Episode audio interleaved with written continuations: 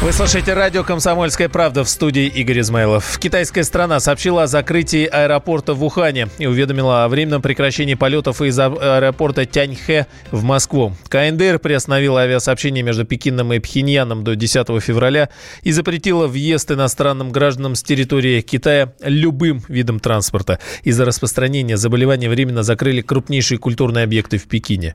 Тем временем Всемирная организация здравоохранения рекомендует всем странам сейчас уже готовить готовится к сдерживанию коронавируса.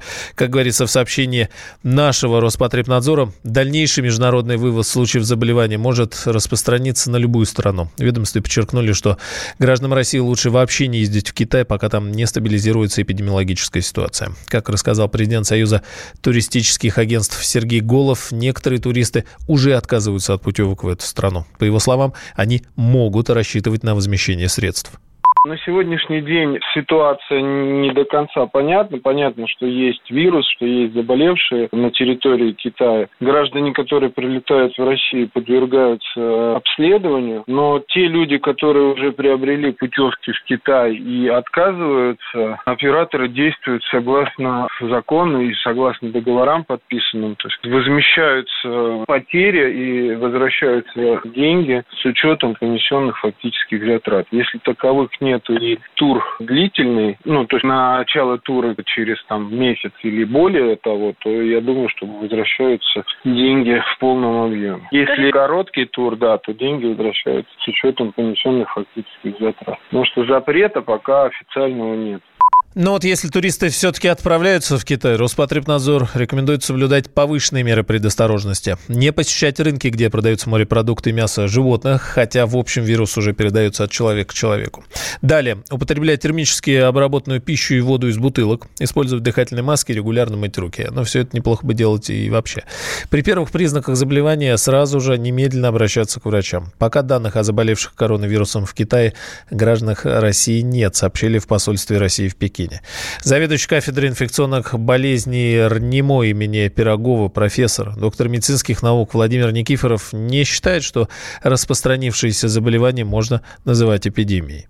Ну, хотите, назовите эпидемией. Мы же не обговаривали, сколько случаев этой коронавирусной инфекции считать эпидемии. Вот. Но это чистая игра слов. От этого ничего не меняется. А я скажу, что это вспышка, вот локальная. Сдутая проблема в том плане, что вот сейчас последние данные пришли. 870 человек, 26 умерло. Вот у нас, по данным Роспотребнадзора, в год пневмониями заболевает 30 приблизительно тысяч человек. Вот вам просто а, разница. Меньше трех 3% летальности. Правде в глаза смотреть не критично. Не самая страшная болезнь, которую мы видели, с тремя процентами летальности. Если бы это было действительно серьезная угроза и действительно сильно заразное заболевание, мы бы имели сейчас не 870 случаев, а 8700 случаев. Месяц уже это заболевание длится, и до тысячи даже случаев не дошло.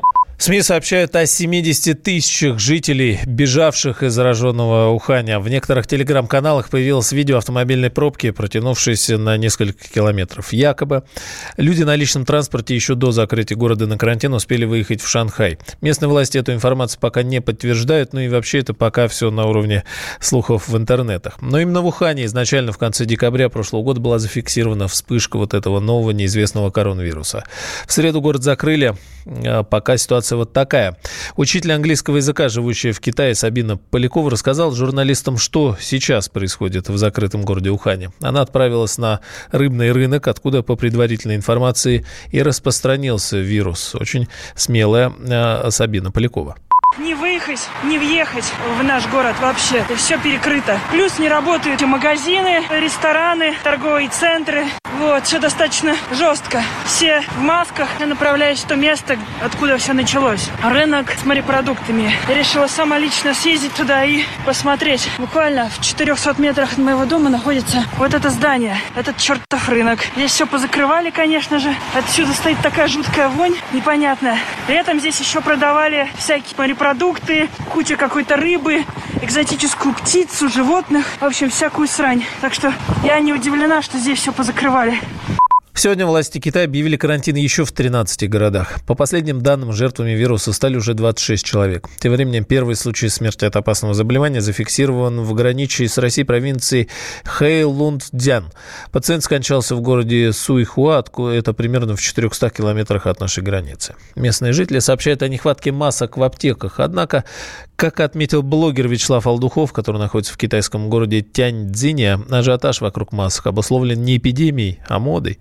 Что касается масок, меня все мои друзья спрашивают, а что ты не носишь маску? Тут все в масках ходят. Чтобы вы понимали, маски тут люди носили еще задолго до вируса, и это не год назад, и не два, и не три. Так как здесь это как бы в культуре, так как экология была совсем ужасной, тут просто люди ходят э, в масках, чтобы э, не дышать грязным воздухом. Тут можно, в принципе, купить маски на любой вкус и цвет. Поэтому это скорее больше атрибут моды. Но еще, э, как сказал мой друг, них бзи, чтобы на них никто никто не дышал, поэтому они носят маски. Поможет ли маска все-таки, чтобы не заболеть этим коронавирусом? Я думаю, что все-таки нет, потому что ее используют не совсем правильно, как я понимаю, так как маску нужно менять, мне кажется, каждые часа 4-5, но здесь эту маску носят целый день.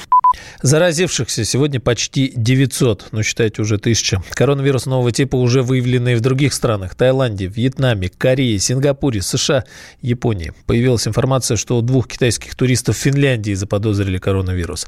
Пока Всемирная организация здравоохранения не стала объявлять режим международной чрезвычайной ситуации. Февраль в России, ну точно будет зимним, а, пообещали синоптики. Тут стоит развести руками.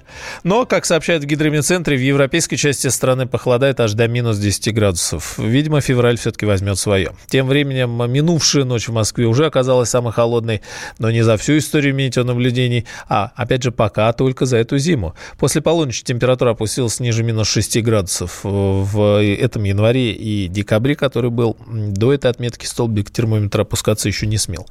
С утра на дорогах столицы гололедица. Водителям и пешеходам надо быть предельно осторожными. Уже сегодня в Москве и Подмосковье вновь потеплеет. Ожидается плюсовая температура и мокрый снег, говорит ведущий синоптик Центра погоды ФОБОС Александр Синенков. Характер погоды э, в предстоящие выходные дни существенным образом не изменится. На европейской части России настоящая зима э, будет только на севере и Придуралье. Э, в средней полосе европейской части России и на юге погода будет э, теплее климатической нормы в среднем на 8-10 градусов. И э, мы ожидаем в Москве и Московской области в выходные дни облачную с неустойчивыми прояснениями погоду. Временами пройдут осадки в виде дождя и мокрого снега. Температура воздуха в субботу в центре европейской части России 0 плюс 2 градуса. В воскресенье воскресенье немножко прохладнее от минус одного до минус трех. В Черноземье и в Поволжье э, температура будет аналогичной, близкой к нулевой отметке. Э, при этом тоже пройдут снегопады, преимущественно в виде мокрого снега. Такая теплая погода в Москве разбудила впавших в спячку ежиков. Но, правда, где в Москве ежики, не знаю. Специалисты предполагают, что свои роль могли сыграть дожди, которые доставили маленьким э, зверькам неудобства. Когда морозы все же ударят по столице, ежи, скорее всего, опять захрапят. Самые осведомленные эксперты! Самые глубокие инсайды! Самые точные прогнозы! Точные прогнозы! Знаем все лучше всех. Ведущие. Неудержимый Мардан и прекрасная Надана Фридриксон. Первая радиогостинная «Вечерний диван» на радио «Комсомольская правда». Два часа горячего эфира ежедневно по будням в 6 вечера по Москве.